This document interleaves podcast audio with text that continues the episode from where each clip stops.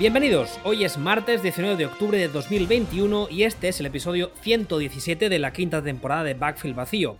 Podéis escuchar y descargar el programa en footballspeech.com y también en todas las plataformas habituales de consumo de podcast cuyos links ya sabéis que están en nuestra página web. Tenemos un canal de noticias en Telegram que es Bvacío, todo junto, y estamos ambos en Twitter, arroba Ball y arroba wbistuer. Junto a mí, una semana más, está aquí el susodicho partner in crime, Sillon Ball, buenas tardes. Muy buenas tardes.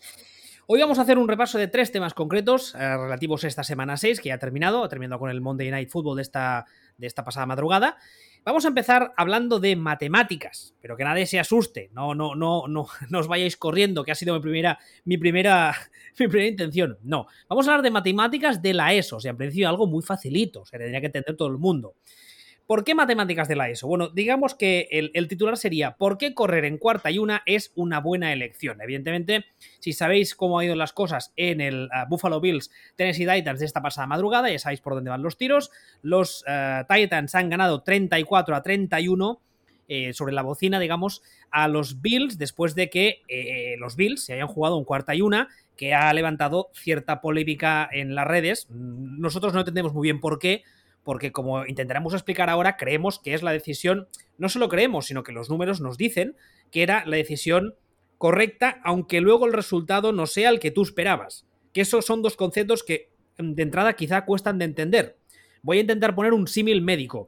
Si a ti te dicen tienes un tumor aquí muy malo, muy malo, eh, y lo que tienes que hacer es operar, no operar, si operas y sale mal, la decisión correcta seguía siendo operar. Porque era la decisión correcta y era la que te da más posibilidades a que el resultado final fuese eh, te, fuese de cara, digamos. Esto es un poco lo mismo. Los Bills en ese cuarta y una tenían que jugársela. ¿Por qué tenían que jugársela? Vamos con la clase de matemáticas. Hola, soy Coco. ¿Qué nos cuentas? no, hombre, tampoco es eso. Vamos a ver, vamos a ir, vamos a ir poco a poco, ¿no? Para, para un poco sacamos, vamos sacando conclusiones. Vamos a hablar de datos y vamos a ir sacando conclusiones, ¿no? En ese momento, Bills están, faltan 18 segundos, si mal no recuerdo, Bills están en la, en la yarda 3 de, de Titans y, y ¿qué hacemos? Vamos, estamos en cuarta y uno, vamos, no vamos, vamos a ver un poco los números de, de esta decisión, ¿no?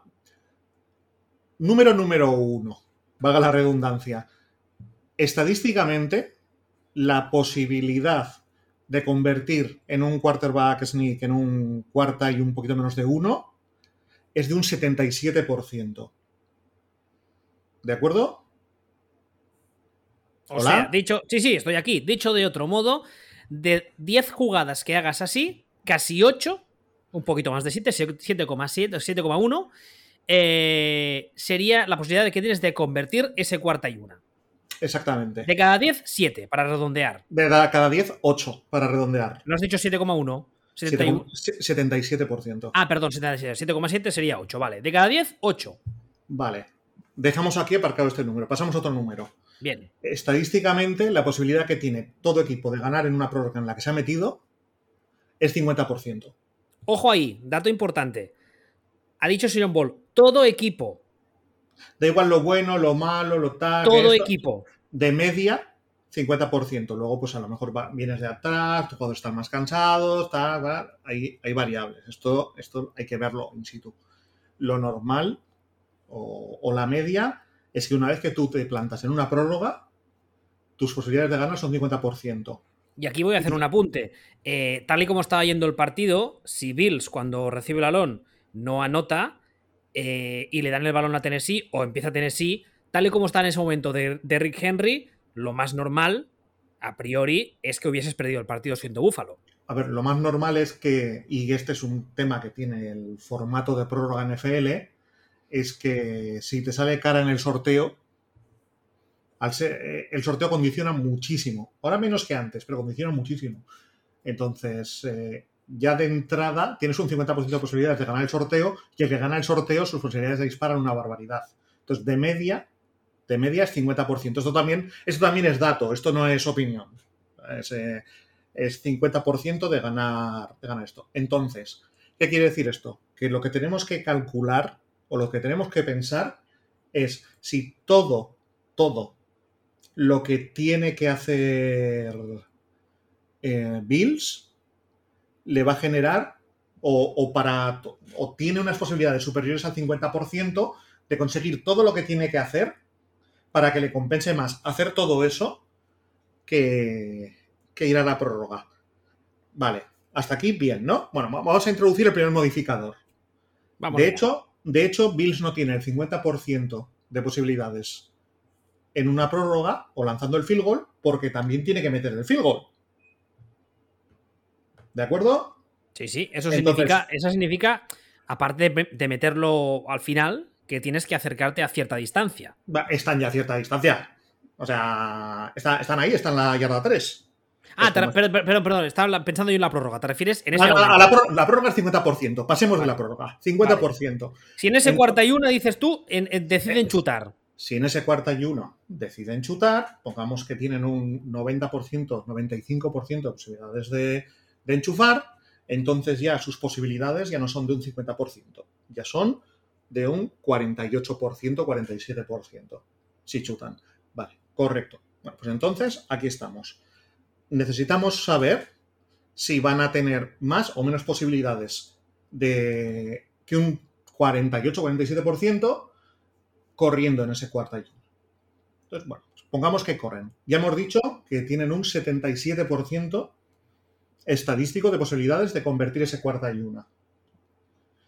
Entonces, eh, una vez que han hecho eso, se van a plantar en la yarda 2 o más cerca, si lo, si lo consiguen, y tienen de 14 a 18 segundos, vamos a tienen 14 segundos, dos, dos timeouts, y, y la pregunta es, ¿van a conseguir un touchdown en más de un 55% de las ocasiones desde esa a falta de 14 segundos con dos timeouts para que les compense porque lo que tienen que hacer es lo que tienen que hacer es eh, que les compense más que esa cantidad, más que un 55%. ¿Por qué 55%? Porque en ese 77-80% por 55% acaban estando acaba igualándose la posibilidad. Entonces, si tú eres, si tú eres los Bills y dices, yo desde aquí, con 14 segundos, dos timeouts, yarda dos o más cerca, el 80% de las veces que, que, juegue voy a hacer touchdown, vete a por ello. Vete a por ello. Ahora, si lo que me dices es, desde aquí, 14 segundos, de eh, dos timeouts, menos de la mitad de las veces voy a conseguir hacer touchdown, es cuando no te la tienes que jugar. Y yo miro esto y digo, digo, hombre, yo creo que eh, con estos ataques, estas defensas, con yo salen, con esto y con lo otro, en estas circunstancias, más de la mitad de las veces voy a hacer un touchdown. Yo creo que tienes, que tienes todavía dos. Que tienes todavía dos timeouts, por ejemplo. Y dices, ya, ya, pero es que a lo mejor digo, no, no, no, espera que todavía no hemos ido más allá. No sé si nos hemos dado cuenta de que a todo esto hay que sumarle que si tú conviertes en ese 77% de ocasiones, vas a tener siempre la opción de volver a chutar si quieres. Que esto parece que nos lo estamos olvidando. O sea, tienes dentro de ese 77%, tienes incluso, dices, no, es que necesito un 55% de posibilidades de hacer touchdown. Bueno, es que ni siquiera es eso. Ni siquiera es eso. Porque una vez que pongamos gastas dos jugadas y te queda poco, poco tiempo, puedes recuperar lo anterior. Con lo cual tus posibilidades vuelven a subir. Porque estás a, estás a una distancia prácticamente hecha, como hemos dicho, 95% de posibilidades de conseguir el, de conseguir eh, meter el field goal, con lo cual tus posibilidades suben aún más en este caso. Y esto sin entrar a valorar una cosa, y es que estamos diciendo que es un 77% de posibilidades de media de la liga. Y yo te digo, ya, ya, pero es que mi quarterback es yo salen. Entonces, eh, creemos que con yo salen de quarterback las posibilidades de que un quarterback sneak sea la misma de la media de la liga? ¿O creemos que de hecho es un 10% más alta de la media?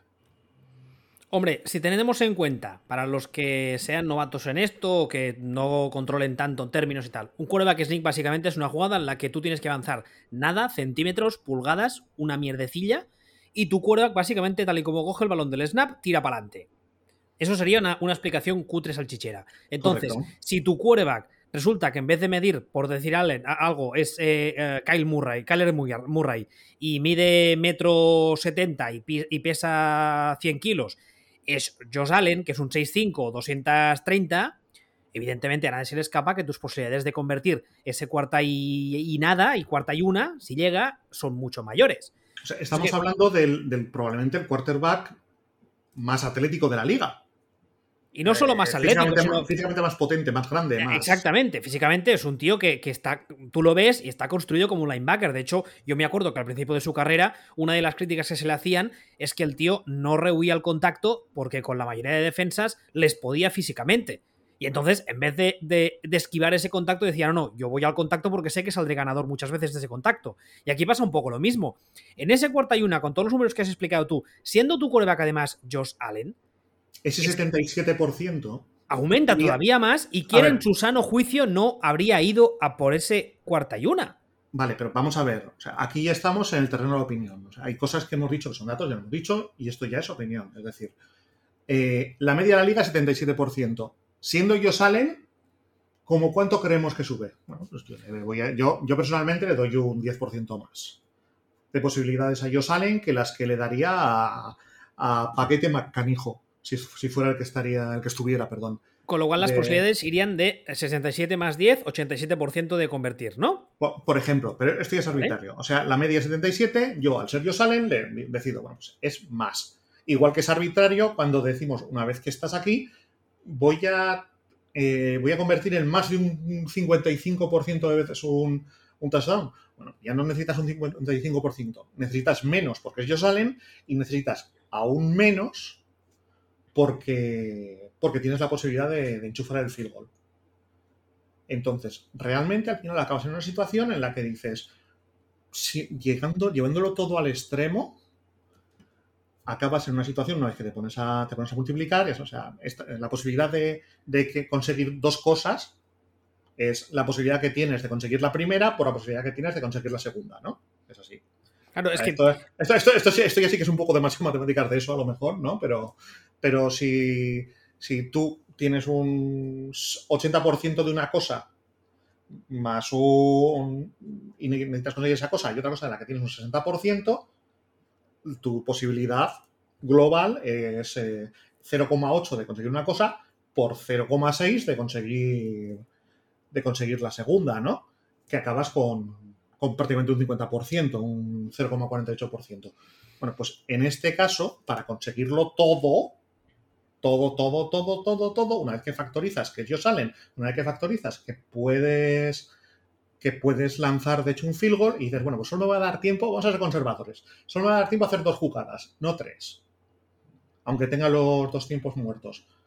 Llegas a un punto en el que dices, bueno, para que me compense realmente con todo, con todo, todo, todo, todo, todo, todo, tengo que pensar si tengo más o menos de un 50% casi clavado de posibilidades de hacer un touchdown en dos jugadas desde la yarda 2 de, o más cerca, si el quarterback tiene que salir un poquito mejor, vamos a poner yarda 2 de, de unos Titans cuya defensa, a cuya defensa pues está como está. Y ahí decides. Y a mí me parece que la decisión de decir, sí, sí, o sea, es que de, vamos, es que 8 de cada 10, de cada 10 posibilidades mínimo le voy a hacer un, le voy a hacer un touchdown en estas dos jugadas. Por favor.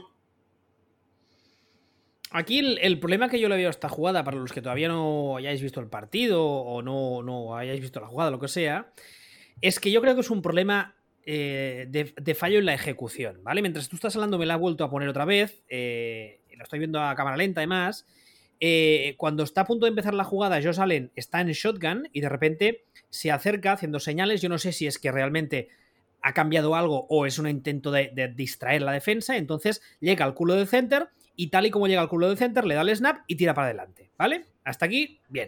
El problema aquí, que yo lo veo, insisto, estoy viendo ahora mismo mientras, mientras hablo la jugada, en, los highlights de YouTube está, y además la podéis ver, ver en grande y en alta calidad, por si alguien quiere verla otra vez, es que la línea ofensiva de los Bills ejecuta una especie de bloqueo en zona y vemos que primero su lado izquierdo, center, guardia y tackle, van lo que sería eso, en zona, a bloquear en diagonal, mientras que antes del snap, el lado derecho de la línea, estoy viendo ahora el, el guard y el tackle del lado derecho, están eh, como un paso por detrás, como si les hubiese pillado la jugada eh, en plan, hostia, ¿qué, hemos cambiado? ¿Qué tenemos que hacer?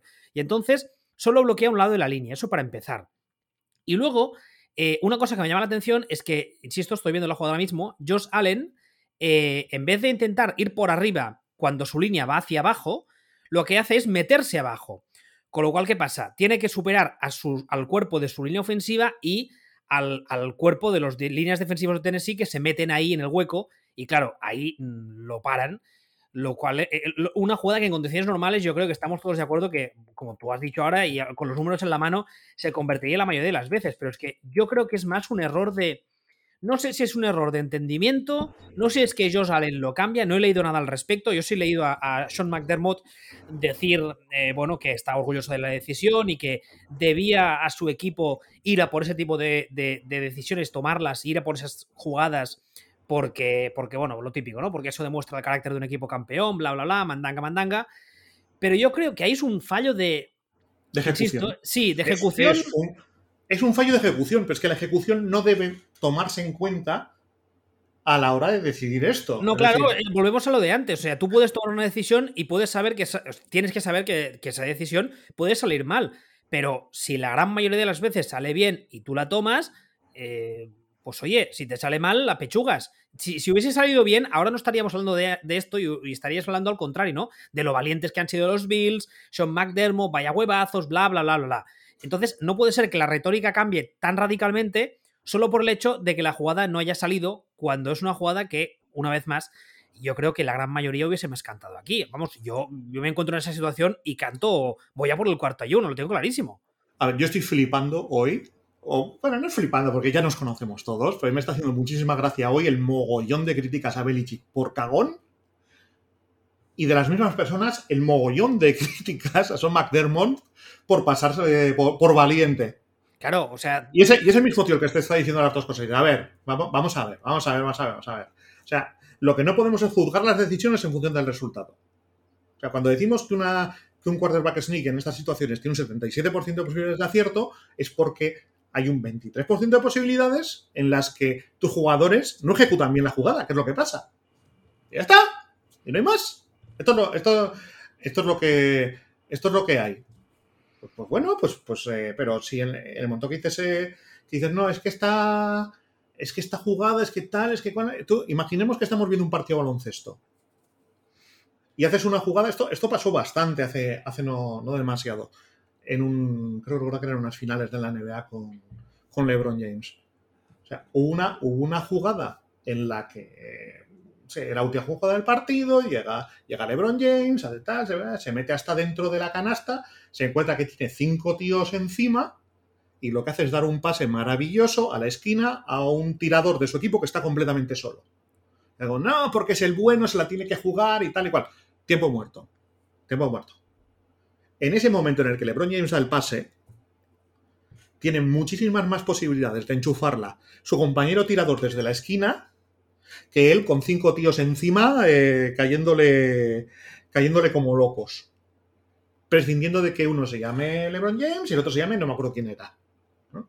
prescindiendo de eso. En ese momento es la jugada correcta, está y lo sabíamos todos. Pero claro, ahí, entra ya el no, es que, es que tal, es que ya entran ahí ya los razonamientos cuñados. Razonamiento cuñado me gusta mucho como concepto. No, no, ¿eh? no, los razonamientos cuñados, que es esto, no, es que en aquel caso era no, porque si es el macho alfa y es el bueno del equipo, tiene que jugársela siempre. Ahora vamos a ver. Claro, si el. Claro, no, no, no, no, pero. es que el, el concepto de macho alfa también es casposo a más no poder, ¿eh? En esa misma jugada, en esa misma jugada, si el compañero la enchufa es, Dios mío, qué bueno es qué inteligente, cómo ha sabido encontrar al tío que estaba libre. Qué lectura de juego, madre ¿Qué lectura, mía. Qué lectura de juego. En este, ah, no, no, tío, o sea, olvídate, el resultado no, es importante, lo importante es la, la, decisión en ese momento. Si te ha dado más posibilidades o menos posibilidades de enchufarla. O sea, si coge, le deja le deja uno completamente solo que solo tiene que machacarla para abajo. Entonces se pisa el cordón de las zapatillas y se estampa contra la base de la, de la canasta. La decisión sigue siendo buenísima. Pero, pero, a veces pasan cosas. Y en este caso es un poco lo mismo. la decisión es la correcta porque les da más, posibilidades de ganar y les da más posibilidades de ganar. Además, con, un Excel delante. O sea, es que no, no, no es casi que es blanco y botella. esto, esto, esto y esto. Sin, quitar, sin, quitar, ningún tipo de mérito a los Titans, eh, insisto, si, si, queréis ver la jugada concreta, no hace falta, no queréis ver el partido por lo que sea, en la, en la cuenta de YouTube de NFL, en, el, en los highlights, yo estoy en el, en el minuto 12, segundo 30, ¿vale? Y hay, hay, una vista cenital perfecta de la jugada en la que vemos la línea ofensiva de los Bills y de los Titans. Yo creo que es, o sea, casi casi te diría al 100% una cagada de ejecución de la línea ofensiva de los Bills, porque es que la de los Titans sobrecarga el lado, el lado ah, ciego, el lado izquierdo. Los tres, ah, el, el, y los dos tackles están prácticamente enganchados los unos a los otros y se encuentran que solo tienen que ponerse ahí hacer bulto porque los otros ni bloquean, los otros se tiran. O sea, es que es una jugada ejecutada fatal, horrible. Ese tipo de jugadas, además, que esta línea ofensiva la suele controlar por lo que dices tú, ¿no? Lo que decías antes, que Josh Allen eh, es, eh, es, un quarterback de perfil eh, físico, digamos, y ese tipo de cosas la, mayor parte de las veces le saldrá bien. Pero es que le, saldrá, le saldrá mejor que a la media. Exactamente, pero es que la estoy viendo. Con lo cual los números eran mejores. Es terrible, o sea, es, una, es, una, la, peor cuerda que es Nick de la, de la historia, madre mía, es terrible. ¿eh? no, no, sí, es, el penalti de Yuki de los quarterbacks Knicks. O sea, es, todo, todo mal, todo mal. La línea ofensiva no sé qué coño bloquea. El quarterback que no lee nada. O sea, hay dos líneas en el lado izquierdo, derecho que están ahí en plan, bueno, yo pasaba por aquí, a ver si me. ¿Está sonando algo? No, ah, soy yo, perdón. no, me ha sonado a mí la alarma. Ah, y a mí también, toda la vez. Eh, en fin, no sé, es, es, eh, La jugada, lo que decía ahora, está muy mal ejecutada, pero eso no quita que la decisión sea correcta, por mucho que el resultado posterior no sea el que tú esperabas. Pero es que una cosa no quita la otra. Exactamente. Y hacer análisis basados en el resultado posterior, pues, pues es incorrecto, porque lo que te lleva es a tomar decisiones de mierda la próxima vez, porque te has fijado en, el resultado en lugar de en el proceso. Y el fijarte en el proceso lo que te dice es que de cada cinco veces que hagas esto, cuatro te van a salir bien. Mientras que hacerlo al revés, hacerlo fijando en el resultado, quiere decir que la próxima vez, las próximas cinco veces lo harás al revés y de cada cinco veces te saldrá bien en lugar de en cuatro veces, en dos veces. O en una. Pues tonto. ¿Y no sabes matemáticas? De todos modos, bueno, los Bills eh, están 4-2, eh, los Titans en ese momento también 4-2, con lo cual, a ver, es un no es de estos partidos que esta jornada, ahora no, no recuerdo si ha habido alguno en plan sorpresón de la leche, de esos partidos que dices, ¿cómo es posible que Bills haya perdido este partido? ya, ya, hablaremos de eso, pero... Este entraba dentro de lo que, bueno, ¿no? Dentro de un guion más o menos esperable. Todo lo que ha pasado este año, todo... ¿Este año? Excepto esta temporada, todo lo que ha pasado esta temporada, excepto un equipo, con un equipo, eh, entra dentro del guion, del guion esperado y todas las dinámicas son perfectamente explicables a, a, priori. O sea, es un año, de hecho, coñazo pues no está pasando nada raro y solo hay un equipo, uno, capaz de, ser inconsistente para lo bueno y para lo malo. Que de hecho son los Titans. Mm, todo, lo, todo lo demás es un año coñazo. No, no, o sea, tú piensas en este año y dime, ¡buah, qué sorpresón! No, la verdad es que no hay nadie, ningún equipo, no hay ninguna decepción, decepción inmensa, ni tan... Bueno, quizá eh, yo, yo he, de, confesar aquí, aquí confieso que yo me equivoqué con ellos, tú no. Yo para mí Niners. Eh, bueno, yo voy a decir Arizona. Yo esperaba muchísimo menos de ellos y me están sorprendiendo que te cagas. no, yo no, hecho, no, no, tú no, ya, digo que tú no, que tú defendiste, de hecho, cuando hicimos el programa ese de Hot Seat, ya dijiste tú que lo de pedir la cabeza de Kingsbury era un, era un flipe y yo no esperaba tanto de ellos. Y la verdad es que, bueno, de hecho, ahora mismo son el único equipo invicto. Y además, esta semana jugaban sin un montón de gente titular. El head coach que estaba en su casa, que hemos leído que no hacía caso ni del partido. O sea, estaba con el teléfono en plan, ah, que los míos van ganando, cojonudo. Pero estaba preparando el de la semana que viene. O sea, ya acojonante la cosa, en esa casa que tiene de actor porno. Y, oye, les están saliendo las cosas que, vamos, que, que ni en sus mejores sueños. Em, ¿Te parece que dejemos el tema de los Ravens para el final? ¿Te apetece? Y dejamos, hablamos ahora de los, del segundo tema que querías. Como quieras. A ver, el segundo tema del que vamos a hablar hoy es eh, el siguiente titular, creo que se explica perfectamente. Matt Stafford MVP.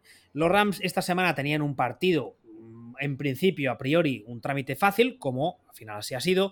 Se enfrentaban a los New York Giants, en un equipo que está claramente en reconstrucción se llevaron el partido por un claro 38 a 11, pero la historia no tanto del partido, sino de lo que llamamos de temporada, es los números y las actuaciones que está teniendo Matt Stafford. Matt Stafford ya sabéis todos que hasta este, esta pasada offseason estaba en Detroit, estuvo muchas ocasiones en Detroit. Ahí hubo mucha gente en la que yo me incluyo al principio de su carrera, no le teníamos por un quarterback tampoco nada espectacular. Yo fui de los cuñados que dijo que el que hacía bueno a Stafford era Megatron y evidentemente tenerle a él ayudaba, pero yo creo que Stafford, como ha acabado demostrando, manco no era, ni es. Y cuando fichó este, esta temporada por los Rams, mucha gente, y ahí también me incluyo, dijimos que era un matrimonio casi perfecto, ¿no? El hecho de tener a Sean McVay, que durante muchos años había demostrado que pese a las limitaciones de Jared Goff, estaba haciendo funcionar el equipo ofensivamente muy bien. Ahora que ya tenía un quarterback como Dios manda, que además le permitía ir en profundo, etcétera, con el roster que tenían los Rams en, en ataque al menos, eh, todo apuntaba a que iban a hincharse ofensivamente hablando, como hasta ahora al menos así está siendo. Tanto Stafford como, Cooper Cup, además se entienden la perfección, y Stafford lleva una temporada, mm, ¿tú crees que MVP? No, yo, yo no. O sea, yo cojo, miro los números y digo, a ver, estadística 1, el mejor Stafford, estadística 2, el mejor Stafford, estadística 3, el mejor Stafford, estadística el mejor Stafford. Digo, estadística 4, ah, bueno, esto no es una estadística, esto es eh, mis huevos toreros que a mí me apetece esta narrativa y estos prejuicios. Ah, no, pues el mejor, eh, la hormiga atómica o Tom Brady. Perdón, ya, se ha disparado el audio. Vale.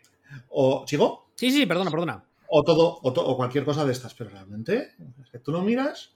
O sea, nos vamos a fijar eh, en el QBR, ¿no? en la estadística que creó ESPN hace unos años, que intenta comprimirlo todo eh, del rendimiento de, un quarterback, ¿no? Pues, yo todo esto empecé a pensarlo la semana pasada cuando vi varias encuestas, tanto en España como fuera, en las que hablaban, ah, ¿quién, es para ti el MVP de la temporada? Y decía, Kyler Murray, tercero por QBR.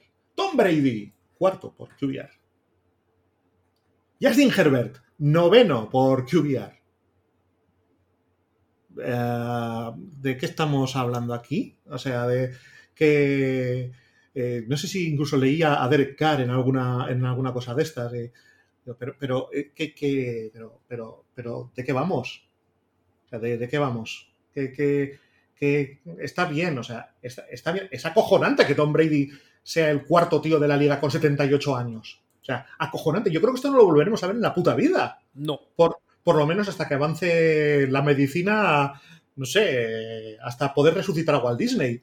¿no? Pero, pero es acojonante, pero, pero es el cuarto. Insisto, me parece una salvajada que un tío como Tom Brady sea el cuarto de la liga. Pero es el cuarto, no es el, primero. O sea, de hecho, la diferencia que hay en puntos de, de QBR, como decíamos, entre Stafford y Tom Brady es la misma más o menos que pueda haber entre Tom Brady y el pelotón de Jacoby Brissett, eh, Joe Barrow.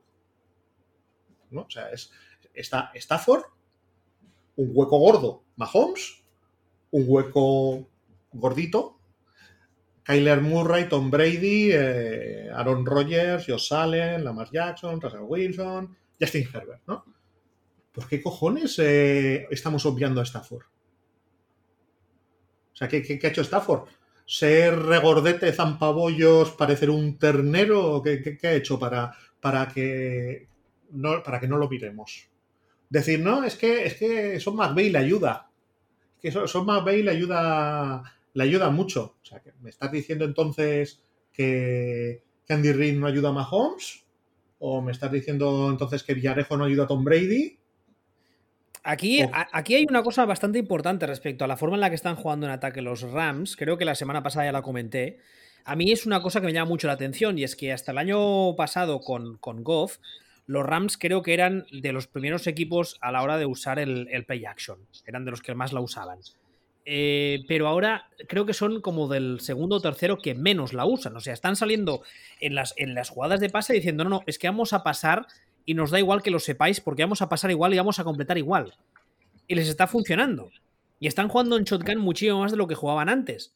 O sea, directamente es lo que decía antes, ¿no? Tienen un roster en ataque petado de talento y están saliendo los partidos decir, no, es que nosotros somos estos y jugamos así.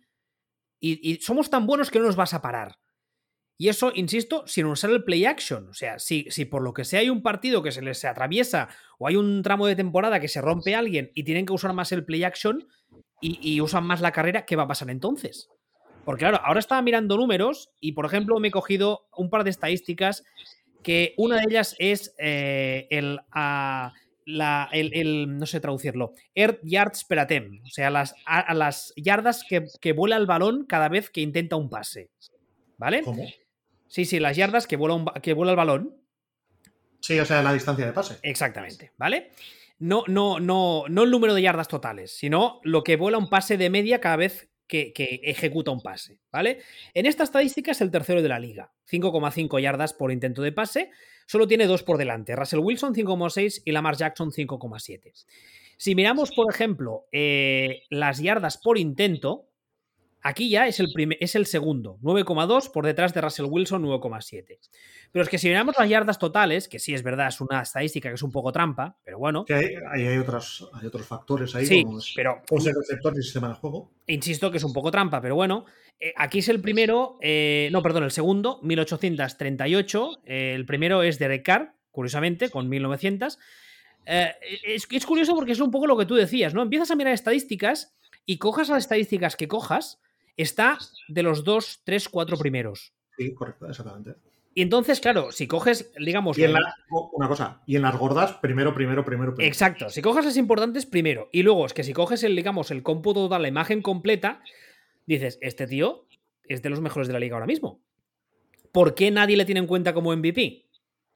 Porque realmente las pocas quinielas que he visto hasta ahora, todo el mundo pone a, a Kyler Murray por las nubes pero Stafford yo creo que no lo he visto en ninguna quiniela. En algunas saldrá, pero no es de los nombres que se mencionan primero. Está, la gente está hablando sobre todo de Kyler Murray y Lamar Jackson. Pero Stafford está un poco ahí como marginado. Un poco, no sé si es lo que tú decías, no. Hay mucha gente que también está usando, y aquí voy a, voy a, voy a usar este tema para romper una lanza, el, término este famoso del quarterback de sistema. A mí, ya he dicho muchas veces eh, eh, en Twitter que a mí e, ese término me parece una auténtica soplapollez. ¿Por qué? Todos los quarterbacks son quarterbacks de sistema. Ahí estamos. Esto es como si tú, eh, cuando tenías a Peyton Manning en su plenitud física, o sea, no con el cuello roto, eh, lo hubieses hecho jugar eh, option offense. A nadie se le escapa que ese señor que corre como si corriese a cámara lenta no hubiese funcionado como quarterback de option. Yo, yo, pagaría mucho, mucho, mucho, mucho, mucho dinero por ver. No, no, no, o sea, voy a decir un actual. O sea, ahora mismo, ahora mismo, si a mí me aseguran que Steelers van a jugar option offense, yo busco la forma de intentar ver todos los partidos a todas horas, como sea, incluso en directo, por ver a Rodlisberger intentando jugar una, una opción ahora mismo. No, no, sería como verle en cámara lenta. Sí, o sea, y de fondo. o sea, me, me, acaba de fascinar la pero, pero, como verle a cámara lenta a él, ¿eh? El resto, sí, sí, de, el resto de gente del campo moviéndose normal y él a cámara lenta. Pero, es, es Groot, pero sin el poderío físico. Es que lo del quarterback de sistema es una patochada, no existe. Ese concepto es, es, un concepto que se sacó alguien de la manga hace como 40 años y la gente dice, no, es que este quarterback funciona porque es un quarterback que el sistema le favorece. Vamos a ver. O sea, lo normal es que tú, como entrenador, como coordinador ofensivo, como head coach, diseñes un sistema que maximice las capacidades de tu quarterback y minimice sus fallos, ¿no? Digo yo. Es que no, ya, ¿no? Vamos, digo, digo yo, sería, sería del género tonto hacerlo al revés. No, es que este, resulta que tengo un cuerva que va, va muy mal en profundo. Pues le voy a poner todas las jugadas que lance en profundo. Que eres imbécil o algo. Sí, o sea, ahora mismo yo creo que en toda la NFL, de los quarterbacks punteros, a todos se les intenta ayudar, bueno, excepto aquí a, excepto a Russell Wilson, que yo creo que se intenta putear voluntariamente. Sí, Russell Wilson es un caso, un caso aparte de, de, de un quarterback que tiene en contra su propio staff. Es una cosa muy, muy curiosa, pero, pero, bueno. Pero aparte de eso, pues es, lo, es, lo, normal. Y en este caso, sí, pues sí, efectivamente, claro, pero, pero no puedes decir, no, es. A ver, hay veces que vemos que, que son cosas que se comentan y lo puedes decir y dices, no, a ver eh, Rogers, ¿no? Rogers es que ha aguantado Mike McCarthy X años y luego sube cuando está con, con la Flair, ¿no? Cuando llega un tío que dice, tío, ahora tira, tira, quema el, el, buque ese de 1950 y vamos a intentar traer uno, uno que, que me lo he bajado del, del portátil de Sanahan Jr., ¿no? Bueno, pues eh, las cosas cambian, el, el, sistema importa, o sea, Tom Brady ha estado, ha estado jugando con el mejor head coach de la historia toda su vida y con un tío como era McDaniels muchos años que se, se supone competente. O sea, ha tenido, ha tenido esas, esas ventajas, esas virtudes. Hay otros que, hay otros que su carrera, pues bueno, el ejemplo de Rogers, ¿no? no depende y... con quién estés, subes o bajas, ¿no? Aquí hay, hay otro ejemplo muy claro y es que eh, Josh Allen, del que aquí hemos hablado muchísimo, que si la coña del unicornio y tal, cuando lo coge uh, Brian Dable como coordinador ofensivo, en ese momento todo el mundo habla abiertamente de lo bien que le ha ido que tener a Brian Dable como coordinador ofensivo. Eso, eso, también es un ejemplo clarísimo. Entonces, no me puedes decir que es que es un quarterback de sistema. A ver, técnicamente sí, claro, es producto de un sistema en el sentido de que un sistema que le da mejor hace que rinda mejor. Ya bueno, pero es que esos son todos los quarterbacks del mundo mundial, todos claro. los de la historia y los próximos que, y los, los, los 10.000 próximos que vendrán. Es que eso es de sentido común. A ver, una cosa, esto no quiere decir que en los partidos que, que, que, que quedan no pueda jugar Stafford como el culo y otro pueda jugar mejor, pero ahora mismo, en lo que llamamos de año, que el mejor quarterback de la liga es Stafford, yo, yo no llego a entender por qué siquiera lo, lo discutimos. No, no, me, no me cabe en la cabeza, me parece tan, tan, tan, tan claro y tan, tan, tan, tan, tan. Eh, abro, abro comillas, eh, puntos suspensivos, cierro, tan claro que Stafford es el, es, está jugando como el mejor quarterback de la liga ahora mismo, que eso no quiere decir que otros no estén jugando bien, pero es que este tío está a otro nivel ahora mismo. Y, y por cierto, un, un, un, detalle bastante importante, no lo parece, pero ahora mismo la experiencia de Stafford en ese sistema, que siempre se nos ha vendido que es un sistema de juego complicado, la experiencia de juego de este señor es de seis semanas. Sí. O sea, tiene seis semanas en ese sistema tan complicado y mira, miremos lo que está haciendo. MVP. O sea, a ver, también puede ser, bueno, pues los rivales todavía no, no tienen no tienen tape, como dices tú, no, no tienen imágenes ¿no?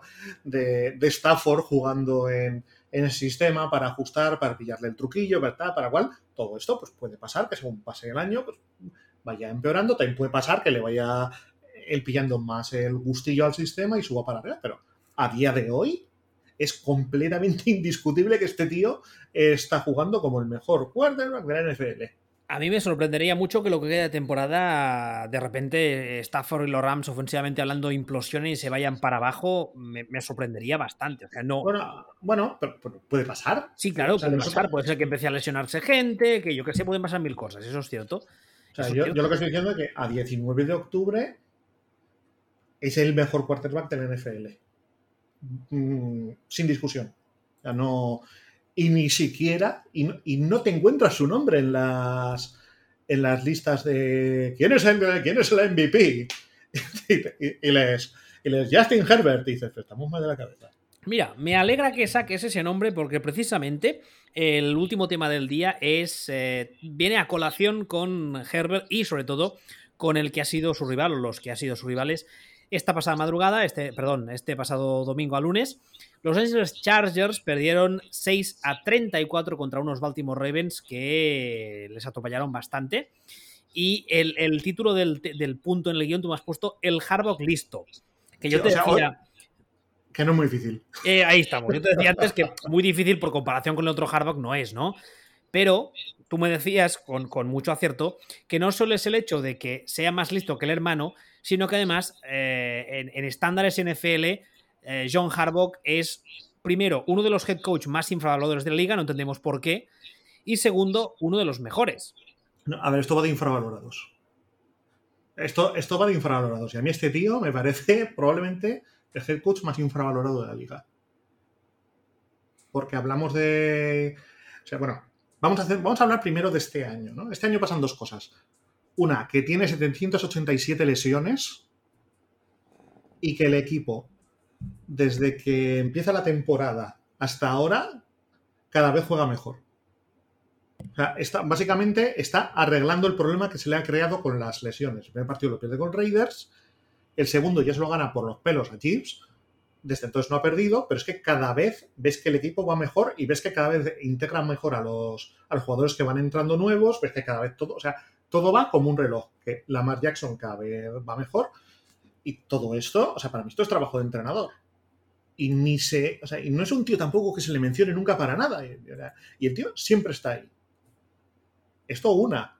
Y dos, que muchas veces nosotros hablamos de, es que fue ya así, pero no ha ganado a nadie. Bueno, vale, pues estos, estos señores han ganado de momento de los cinco partidos que tienen, tienen uno ganado a Chiefs, tienen uno ganado a Chargers y tienen uno ganado a Colts, que no es que sea ni ningún prodigio, pero no es un mal equipo. Pero no son los Jaguars, ni son los Texans. Y los, otros, y los, otros, dos que tiene son contra Broncos, que es el, el, partido en el que a Broncos se le cae todo el equipo, ya de por lesiones y, y, falta de todo, y contra Lions, que ese sí, ese es un paseo por el campo. Pero, pero quiero decir, tiene partidos ganados a rivales de verdad. Probablemente tiene el mejor partido de este año, es el que juega esta semana, el que ha jugado esta semana contra Chargers. E, eso iba a decirte. No es el hecho tanto de que gane a Chargers, que también, sino es el cómo le gana. Porque, es el cómo le gana a un equipo como Chargers. Es que esta semana, o sea, les han atropellado. Completamente. Y, Char y Chargers no es un equipo de estos que digas, pues como, por ejemplo, si esto pasa contra Cowboys, sería muy fácil decir, claro, es que Cowboys es un equipo con ataque, pero con mandíbula de cristal. En cuanto se han cruzado con un equipo un poco más duro, les ha partido la cara. Que es algo que creo que realmente le puede pasar a Cowboys, ¿no? Pero Chargers no tiene ese perfil. Y han partido la cara a Chargers. O sea, para mí es el, el mejor partido jugado por ningún equipo esta temporada. Teniendo en cuenta, teniendo en cuenta rival, teniendo en cuenta no ya victoria, sino cómo. El cómo de. El cómo de absolutamente todo, ¿no? Entonces, eh, eh, bueno, y, y, lo dicho, eh, el Harrow listo. A mí hay una cosa de, de, Sean Harbaugh que cuando empezó en la liga y cuando empezó a, despuntar Baltimore los últimos años, yo siempre la había tenido por un gran uh, gestor de grupos, que, me consta que lo es. Pero es que también tiene que tener algo más de ex, ex porque el tío va perdiendo coordinadores con los años y el equipo sigue compitiendo, va teniendo lesiones y el equipo sigue rindiendo. Y además es un señor que es, es, un, tiene un perfil un poco, muy poco habitual. Y es que viene de ser, cuando él llega, digamos, a la liga y empieza a estar como coordinador de pleno derecho, empieza como coordinador de equipos especiales. Lo cual, insisto, no es muy habitual. Y de ahí, digamos, que va, va haciendo trabajo de, de, de, de machaca, va subiendo va subiendo de rango hasta que le dan la oportunidad de, de, dirigir a los Ravens. Y es que de los años que llevan en, en, Ravens, yo ahora mismo tengo los números en la cabeza, ahora los buscaré, pero no me, no me, no me, no me, no recuerdo que haya tenido ningún año terriblemente malo, ¿no? A ver, a, lleva 14 años este, es el, eh, es el decimocuarto año. De esos 14 años, tiene un año con récord perdedor, Ajá. que hizo 5-11.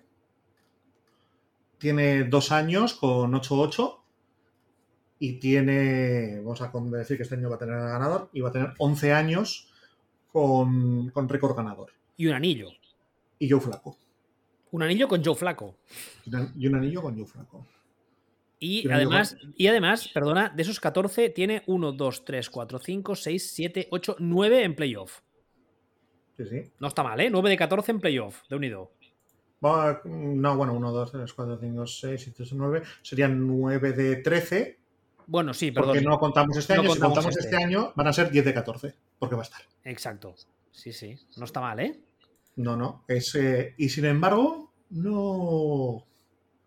¿Quién es el mejor entrenador de la NFL? Y la gente te dice, Belichick. Y a partir de ahí empiezas a hablar y, te, y la gente te dice locuras, ¿no? Como, como Pete Carroll. O, o, o, o, bueno, o se va a, a, otro tipo de perfil y te dicen, no, eh, son McVeigh, Shanahan Jr. y tal, y cual. Vale, el récord de Son McVeigh es eh, cojonudo. El récord de Son McVeigh, de hecho, se parece un montón al récord de los primeros años de, de Harbaugh, ¿no? Pero. Yo, ¿sabes? La, sensación, la sensación que tengo con Harbaugh es que no es un tipo que sea extremadamente brillante en ninguna faceta, pero las hace todas bien o muy bien. Sea, yo, yo, creo que es la versión tope de gama de este hombre que estaba en Eagles y cuyo nombre ahora mismo me he quedado atascado y no me sale. ¿Doug Peterson? De Doug Peterson, sí. tú imagínate, tú imagínate, ¿no? Que tú tienes un, dices, pues bueno, pues tengo un coche, ¿no? Y dices, ¿qué coche tienes? No, es un, es un monovolumen, ¿no? Lo que antes se llamaba fragoneta. Y dices, pues el monovolumen, mm, ¿cuál tienes? Pues, pues bueno, pues tiene Doc Pederson, que será, pues no sé, eh, un Dacia, ¿no? Alguna movida de estas. Vale. Y tienes, y tienes este tío que es un monovolumen, es poco sexy, eh, vale para esto, para lo otro, hace no sé qué, no sé cuál, pero, pero es de Maserati. Ya, vale. ¿Sabes? Es, es, un poco. No creo que Maserati haga monovolúmenes. Mercedes. Es más eficaz Mercedes. Mercedes que creo que sí que tiene alguno, vale. Sí, entonces, entonces dices, bueno, a eso me refiero. Es un, es un monovolumen, es poco sexy, pero es un Mercedes. Sí, o sea, vale, vale para un roto, para un descosido, eh, sirve para esto, sirve para lo otro, sirve para todo.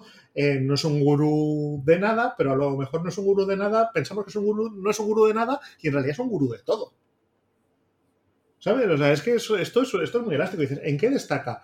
Bueno, pues es que parece que no destaca en nada, ¿no? Pero, pero a lo mejor no destaca en nada porque está destacando en todo. También te tengo que decir que antes hacíamos, fuera de micro hacíamos un poco coña con esto, pero ahora te lo diré un poco más en serio. El hecho de que su hermano en su día estuviese en la NCL, yo creo que le ha hecho mucho bien a este señor, ¿eh? Porque por comparación, tú cuando oyes el apellido Harbaugh, piensas, hostia, el zumbao ese, y de repente piensas, ah, no, ahí está John, que es normal. El, hermano que es como, como el personaje que hacía Bill Paxton en La Mujer Explosiva, es, es eso a mí tiene, unos tintes mucho a. ¿Cómo se llama? Gary, Gary ¿era? ¿El de ¿Ah? arma letal? Gary. Gary, Gary, Gary, eso es. Tiene unos tintes así un poco. A mí, para mí el hermano es Bill Paxton. para mí el hermano es, eh. es Bill Paxton, actor infravalorado, dios de la interpretación, gran director en sus películas dirigidas. Sí, niños, si no me han visto Escalofrío, véanme Escalofrío de Bill Paxton. Vale. Por Recomendación semanal. No, no, es buenísima esa película. Que sí, que sí, que me hace gracia. Porque la semana pasada también recomendaste algo. Hashtag, referente viejuno. A ver, Operación Pacífico, que por cierto, me ha contestado gente que, que la ha estado viendo. Me cago en la leche, madre mía. Vaya, vaya influencer estás tú hecho. Hombre, a ver, eh, es que, es que, son buenísimas. Es mejor Operación Pacífico, pero Escalofrío es muy, muy, muy, muy, muy, muy, muy, muy buena. Vale. dicho eso, ¿Lamar Jackson qué? Habrá que empezar a creérselo, ¿no? Es que lo que me parece de imbécil es haber dejado de creérselo en algún momento.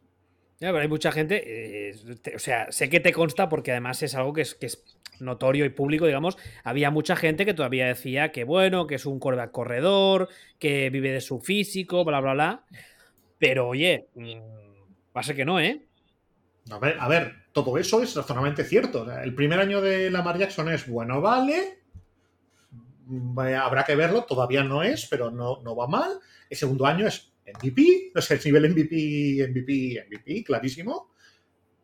El tercer año es un poquito peor que el de nivel MVP, pero como somos subnormales, si eh, cuando un tío es un 10, el año siguiente es un 8, en lugar de decir sigue siendo un notable alto, está haciendo un notable alto, se está estabilizando, lo que decimos es, ¡guau, qué mierda! a ver, es un normal, que es un 8. Que tú eres, a ver, que no se me enfade la gente de este equipo. Eh, pero que, tú eres, yo que sé, de los, de los Bears, que tu quarterback es Trubisky, te estás permitiendo el lujo de criticar a Lamar Jackson. Atontado. ¿Eh? Has, cogido, esa referencia así al azar, ¿verdad? Es que I own them. Entonces, el. Eh, no, sí, sí que, sí que lo he cogido al azar. es que pensé el, el peor quarterback joven que me viniera a la cabeza y me ha venido de este estilo y me ha venido este. No, no, no, no ha ido con malas, chiste aparte. Eh, ah, fíjate, es que estoy lo... ¿de qué me estás hablando? Pero, o sea, me estás hablando de un, tío que porque en lugar de ser nivel MVP es eh, nivel sexto de la liga, quinto de la liga, y me está diciendo, guau, qué malo. Ah, por favor, centrémonos. Es, buenísimo, además es buenísimo y no ha sido un unicornio, porque ha sido un tío que ha sido un primer año eh, en gama media alta de, lo que sería un quarterback rookie no en gama, Dios mío, esto es bochornoso, y un segundo año ya, ya a petarlo. Se, le ha visto venir. O sea, todo, todas son evoluciones de libro. El primer año, ¿no? Pues el primer año me bien, segundo año MVP, tercer año estabilización, eh, cuarto año seguimos, para, seguimos bien. De Lamar Jackson hay dos cosas que me llaman la atención, sobre todo esta temporada. La primera es que el, supporting cast que tiene en ataque o que ha tenido en ataque desde que llega a la liga nunca ha sido tampoco nada espectacular del otro mundo. No, eso, y no solo de él, eso llama la atención, tanto de él como de, como Claro. y además es que este año además tiene un montón de lesiones y el ataque sigue rindiendo. Y en segundo lugar hay una cosa que me gusta mucho de él y es que cuando llegó a la liga una de las cosas que se le criticó, yo creo que con razón, es que su, frame, su, su físico, era como muy débil no es la palabra, era como muy, muy ligero, ¿no? Era, era muy ágil, muy rápido, pero todo el mundo tenía el miedo ese de que estaba a un mal golpe quizá de una lesión un poco seria. Entonces, él mismo fue el primero que dijo, ah, es verdad, voy a arreglarlo. Y la diferencia física del primer al segundo año es bastante evidente en cualquier foto que veas. Se le ve mucho más musculado, mucho más trabajado. Y del, segundo al tercer año del tercero al cuarto hay una evolución en cuanto a, sus capacidades como pasador, porque eh, también esto también es sabido que el tío se tira las off-seasons trabajando como un cosaco para mejorar, para aprender a leer mejor, etc. Entonces, eso me dice que no es el típico atleta que llega a la liga y que por físico lo peta y, domina y ya está, sino que es un tío que tiene la cabeza muy bien puesta. Y eso en un quarterback eh, casi te diría que es eh, no el 70, pero sí el 60% del éxito, ¿sabes? Ah, sí, sí. es, un, tío, es, irreprochable. No, no, tiene, no tiene mucho misterio. Entonces, eh, al final el equipo, pero yo digo, a mí lo que más me gusta o lo que más me flipa de este equipo es cómo se está sobreponiendo a las lesiones jugando a nivel... A ver, quién... Ven a ganarme, guapo, ven a ganarme. Y no solo eso, sino que además, tal y como están las cosas ahora mismo en esa división. El único que podría plantarle cara es Cleveland y ya veremos. Y, hombre, todo apunta que si ahora, con un montón de lesionados, está dominando bastante bien a sus rivales, cuando vaya recuperando gente de caras a final de año, puede ser un equipo en playoff muy, muy, muy complicado de ganar, ¿eh? Es que, vamos a ver, vete tú, siendo de la AFC, vete tú a ganar a Ravens, en Baltimore en enero. Con la posibilidad, insisto, de que haya recuperado gente. A ver. Que habitualmente es al revés. Correcto, que están 5-1 ahora mismo. Están 5-1. Se cruzan con la mierda que es la NFC Norte. O sea, tienen que jugar. Aparte de contra Bengals, Browns y Steelers, tienen que jugar contra Vikings, contra Packers, y contra Bears todavía. Que a mí me, parecen, me parece que es una división muy ganable, pero muy, muy ganable. Más luego tienen un partido contra Dolphins. Y solo tienen un partido que diga uy, uy, uy, contra Rams. La anteúltima jornada. O sea, el resto es Bengals, Vikings, Dolphins, Bears, Browns, Steelers, Browns, Packers, Bengals y Steelers que a ver, a ver qué seed son, son estos señores. O sea, yo es que yo doy por hecho que se meten en playoff. Mi duda es a ver qué seed van a ser en playoff. Y si son, pongamos, seed 1, digamos, que no lo descartaría para nada, vete a ganarles en, en Baltimore en enero. Con el estilo de juego que tienen. O sea, es que se vete tú a ganarles en Baltimore en enero. Incluso si son SID 2, es que yo, yo no sé, yo, yo, me cuesta pensar que este equipo no va a ser uno de los dos últimos en la en la, en la conferencia. en la conferencia por el calendario que tiene, por el nivel de juego que tienen, porque van en ascenso, por el estilo de juego que tienen, eh, me cuesta muchísimo. Y a mí me parece que, está todo para Harbaugh ya mismo aquí hemos dicho jijaja, estatua para Tomlin. No, no, estatua para Harbaugh va, o sea, estatua para Harbaugh. No una, no, dos. Eh, dos, dos. Dos, no, dos no, porque son capaces de hacer una para cada hermano. No, una. Bien visto ahí. Oye, antes de, a no ser que quieras añadir algo más de los Ravens, antes de cerrar el programa, eh, te voy a hacer un mini atraco porque no lo hemos hablado antes, pero solo quiere, quiero que me digas yo te, voy a soltar un nombre concreto de un solo equipo y quiero ver tu reacción. O sea, di algo, lo que quieras. ¿Qué, qué, qué, qué, qué, te, voy, a decir un nombre de un equipo. Solo, solo un nombre de un solo equipo. Y tú di lo que te pase por la cabeza. Eso de la asociación de, ¿sabes? Lo primero que te pase, lo que quieras comentar. Porque eh, la verdad es que es un equipo del que hemos hablado antes aquí y a mí me tiene un poco ahora mismo desconcertadísimo. El equipo son los Dolphins. Si te digo Dolphins, ¿tú qué piensas? Por tu cerebro, ¿qué pasa? Urgencias históricas. Sí, sí, no, sí, estamos. No es eso.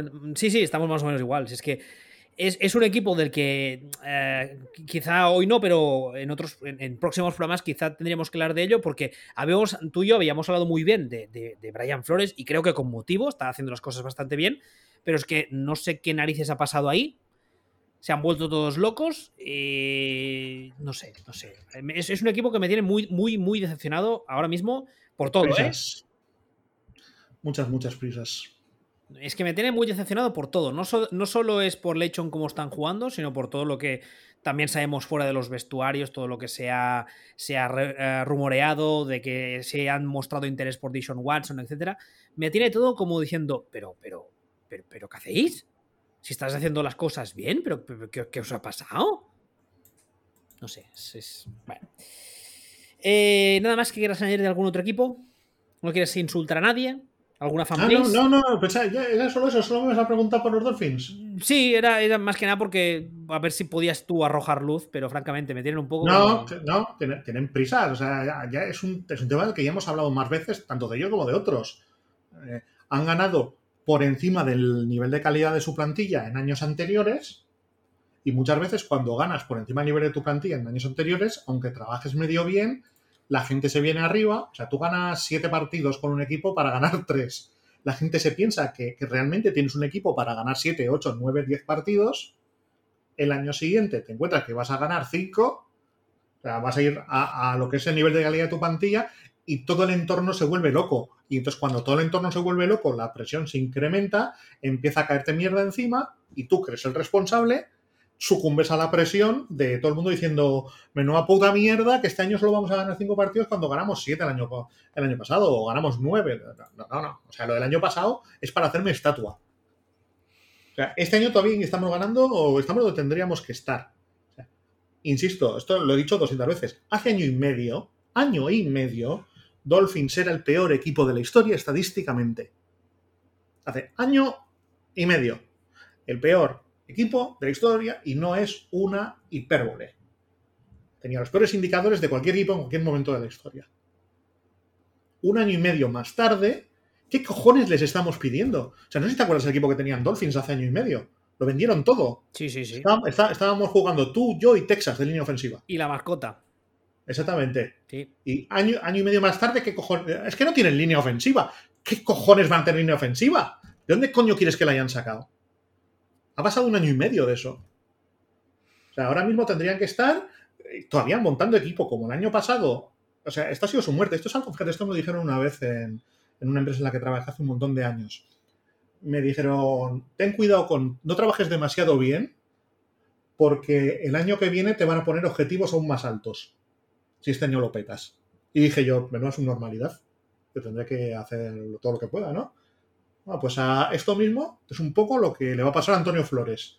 Ha trabajado también el año pasado que los jefes y los que ponen los objetivos se han flipado completamente y piensan que lo, del año pasado, que fue una sacada de chorra, piensan que fue incluso un punto de partida para crecer aún más. Por Dios, que no, que no tienes plantilla, coño. O sea, que está jugando Echenique de quarterback. Es que tú, es que una mierda. Tú has jugado 12 partidos 12 partidos ha jugado en la NFL y de esos 12 partidos, o sea, hace nada tenía la, tenía la movilidad como el profesor Charles Xavier. O sea, ¿qué, me estás contando? Bueno, ya eso es lo que quería decir de los Dolphins. A mí es que no, no, no, hace falta no, hace falta decir nada más, como decía aquel, pero es un equipo que me tiene muy decepcionado porque, insisto, el año pasado, el anterior, pensé, hostia, finalmente han visto cómo hay que hacer las cosas con paciencia, con calma, vamos a ver si esta gente al final ha aprendido la lección y de ahí sacan cosas positivas. Brian Flores me gusta lo que esté haciendo, pero, pero, pero no, ¿eh? No, a ver, a Brian Flores hay un peligro real, porque el otro día de hecho fue una catástrofe, hay un peligro real de que al final, cuando la presión de fuera te dice, está siendo una mierda, está siendo una mierda, está siendo una mierda, te vamos a echar, y tú dices, pero qué coño, si he ganado siete partidos o nueve o once o los que te haya ganado con, este, con esta pandilla de, de ineptos y me estás diciendo, ¿te voy a echar? ¿Qué, qué, qué, qué, qué, qué? Entras en pánico y empiezas a tomar decisiones de mierda. Y creo que hay una posibilidad muy, muy, muy real de que Antonio Flores esté pasando esto. Yo. Que se lo esté comiendo el entorno, como volviendo a citar a Cruz. Sí, yo, yo, creo que es bastante posible de que esta temporada, cuando termine, eh, o, o, él decida irse, o los Dolphins decidan prescindir de él, no sé cómo lo que queréis decir. Y el otro día no sé por qué me pasaba por la cabeza eso que a veces me pasan ideas random y tengo alguna idea, a veces alguna buena, la gran mayoría muy malas. Eh, ¿Cómo lo verías tú como sucesor, entre comillas, de Pete Carroll en Seattle? Mm. Estoy jugando al What If a lo bestia, ¿eh? O sea, pensando que Miami dice, oye, mira, eres muy malo, te echamos, adiós.